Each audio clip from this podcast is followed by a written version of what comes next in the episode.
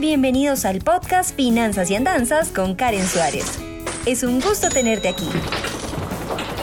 Exploraremos de la manera más sencilla posible el mundo de las finanzas, la economía, el emprendimiento y la productividad.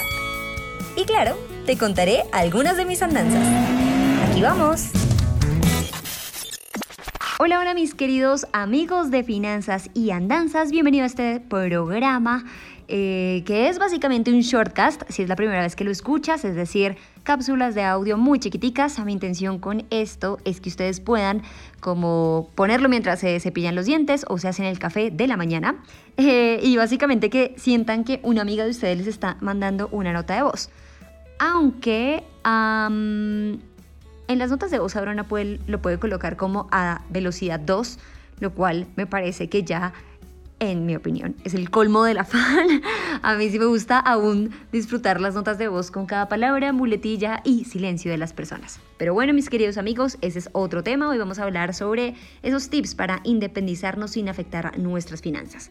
Cuando yo estaba pasando por pensar en independizarme, eh, primero pensaba si financieramente iba a ser capaz de mantener una casa por mí misma porque siempre como que estuve acostumbrada a ver a mis familiares y a mis amigos alcanzados con las cuentas y de pronto diciendo el servicio de la luz, el servicio del agua. Eh, eso es como que un temor que uno tiene de joven y decir, bueno, ¿será que uno es capaz al final de poder sostener una casa por sí mismo, qué pasa si sucede una emergencia, seré capaz además de hacer un buen mercado que me alcance para el mes, que mejor dicho me nutra al mismo tiempo y otras dudas de estas generaciones, eh, de esta generación y de las venideras. Pero yo les tengo acá tres tips que a mí al menos me funcionaron y me dieron la seguridad y solidez para dar ese paso. El primero, y yo sé que van a decir, ay, no digas otra vez, pues sí, les voy a hablar de un presupuesto. Sin embargo, no uno tan cuadriculado ni específico en Excel donde tengan que hacer proyecciones y tablas dinámicas, nada de eso, sino un presupuesto para saber, en el peor de los casos, con cuánto dinero contarían si tuvieran que sostenerse. Esto es para, nuevamente, un shortcast para personas que no se han independizado. ¿Cuánto tendrían que tener si algo malo ocurre? Entonces, lo primero que van a hacer es si van a empezar, por ejemplo, irse en arriendo, averigüen en el lugar en donde tienen pensado a cuánto llegan aproximadamente los recibos y eso multiplíquenlo por tres meses. Si quieren ser un poco más precavidos, pueden multiplicarlo por seis meses. Y antes de dar ese gran salto, ahorren esos seis meses para que ustedes tengan cubierto al menos sus necesidades básicas. Asimismo, hagan con todo lo demás con el arriendo o con la cuota eh, de la hipoteca que van a empezar a pagar y súmenlo a lo de los servicios. Y adicionalmente, sumen un mercado, ahí le pueden preguntar a su mamá, a su papá, a su amigo, oiga, ¿usted cuánto se gasta de mercado? O mamá, ¿cuánto es que gastamos de mercado? Y multiplicarlo por tres meses o por seis meses y sumarlo. Esos tres factores les van a dar a ustedes la seguridad o ese ahorro mínimo que ustedes tendrían que tener para ya dar el salto.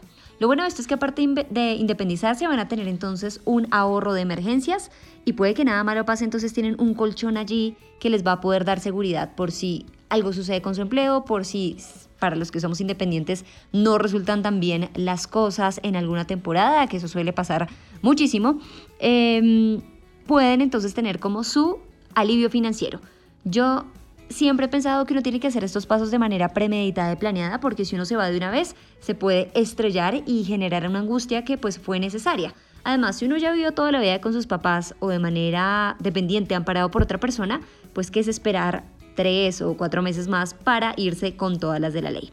Número dos, vean lo que realmente va a ser necesario en la compra de su vivienda. ¿Sí?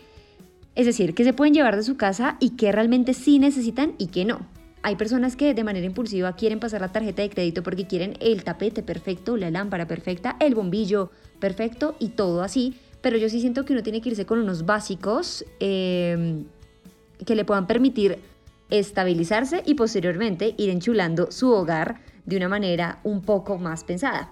A la final uno ve si realmente esa lámpara de diseño que quería la necesitaba o no, o si ese tapete lo quería o no, pero los básicos pues sí son indispensables. Así que también hay que empezar a hacer un ahorrillo para eso. Y número tres, muy importante, aprender, eh, eso me, faltó a mí y por eso los digo, aprender cómo hacer esas vueltas de adulto que uno usualmente no eh, está acostumbrado a hacer ni hacía antes. Siéntense con su papá o con su mamá un día o con un amigo y diga, venga, pague el recibo ahí de la luz por internet yo lo veo. Y bueno, no es necesario, pero pueden observar el proceso o tomar nota y al momento de que llegue el recibo ustedes van a saber por dónde es que se puede hacer, si se puede autodebitar o no. En algunos lugares esto se puede hacer, es decir, que se descuente de manera automática eh, y hagan, digamos que todas las cosas de adultos que uno usualmente no está acostumbrado a hacer antes de independizarse, ¿no? Aprender a pagar los recibos, aprender a pagar a dónde es que se llama para el pago de la administración, qué pasa si a uno le cobra un de más en un servicio, cómo se hace todo eso, como que no es algo que va a ser absolutamente necesario para mudarse, no es impajaritable, pues. Esa palabra es toda, me da risa, impajaritable. Bueno, no es absolutamente necesario, pero al momento de la verdad, de pronto ustedes les van a quitar como esa angustia. Y en general, como una ñapa tip, hagan un listado de todas las cosas que ustedes creen que podrían interrumpirles en el momento de hacer ese paso a la independencia. De esta manera ustedes van a empezar como a tachar de esa lista esas cosas que uno creía que eran imposibles y no. Por ejemplo, lo de los recibos era una traba que yo tenía y al final me di cuenta que era bastante sencillo de solventar. Asimismo como el pago del arriendo, la administración, no sé, todas esas cositas que puedan llegar a generarles dudas, hagan una lista y averigüen, pues superficialmente puede ser cómo es esa vuelta, cómo es ese proceso, para que al final se vayan quitando de a poquito esos miedos. Espero que estos tips de supervivencia para el mundo adulto y sobre todo para la independencia les hayan ayudado mucho. Recuerden, soy Karen Suárez. Aparte de escucharnos por aquí, podemos vernos en mi canal de YouTube. También pueden comprar ya mi curso de Creana, se llama Aumenta tu inteligencia financiera. Y ahí exploramos con plantillas de Excel, también eh, con otros ejercicios muy prácticos cómo justamente podemos ser más inteligentes con el uso de nuestro recurso económico.